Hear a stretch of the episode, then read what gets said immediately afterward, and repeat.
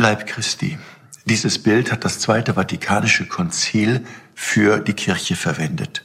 Ich finde, das ist ein sehr treffendes Bild. Unser Glaube verbindet uns, als wären wir ein einziger lebendiger Organismus.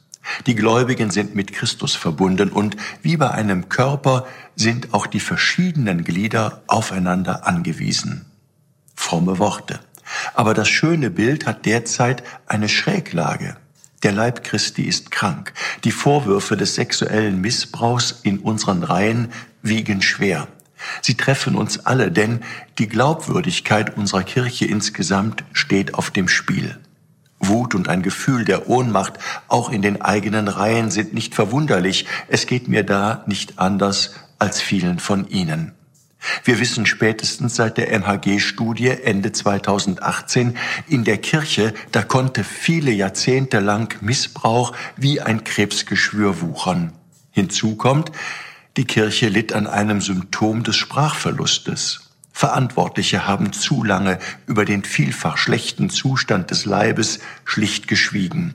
Ein kranker Leib aber, der braucht Heilung und dafür tragen wir alle Verantwortung. Es ist gut, dass diese Erkenntnis nun ehrlich ausgesprochen ist. Um den Leib zu heilen, müssen wir uns Dinge eingestehen. Es braucht eine Erneuerung von innen, statt Dinge einfach abzuschneiden. Das wird dauern, aber ich bin zuversichtlich, es wird gelingen. Die erste Maßnahme, hinsehen und zuhören. Wir müssen uns Menschen aussetzen, denen unter dem Deckmantel der pervertierten Diener Gottes Leid angetan wurde. Dafür braucht es Begegnungen und Gespräche. In unserem Erzbistum gibt es dafür einen Betroffenenbeirat. Wir müssen weltweit einheitlich hohe Standards etablieren, wie wir sie im Erzbistum Köln und anderen Bistümern seit Jahren haben. Im Bereich der präventiven Schulung, bei der absoluten Nulltoleranz in Interventionsfällen und bei der unabhängigen Aufklärung der Altfälle. Außerdem wollen wir unsere Mitarbeitenden sorgfältig ausbilden und unterstützen.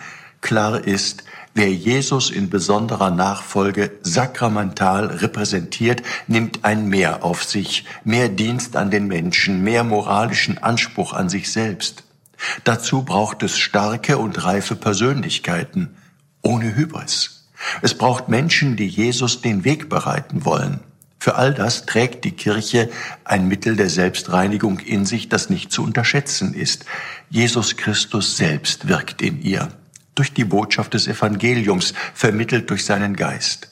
Diese Zusage hört niemals auf, denn Gott ist treu. Es ist deshalb unsere Aufgabe, verlorenes Vertrauen durch Aufrichtigkeit und Konsequenz wiederzugewinnen. Und das wollen wir versuchen.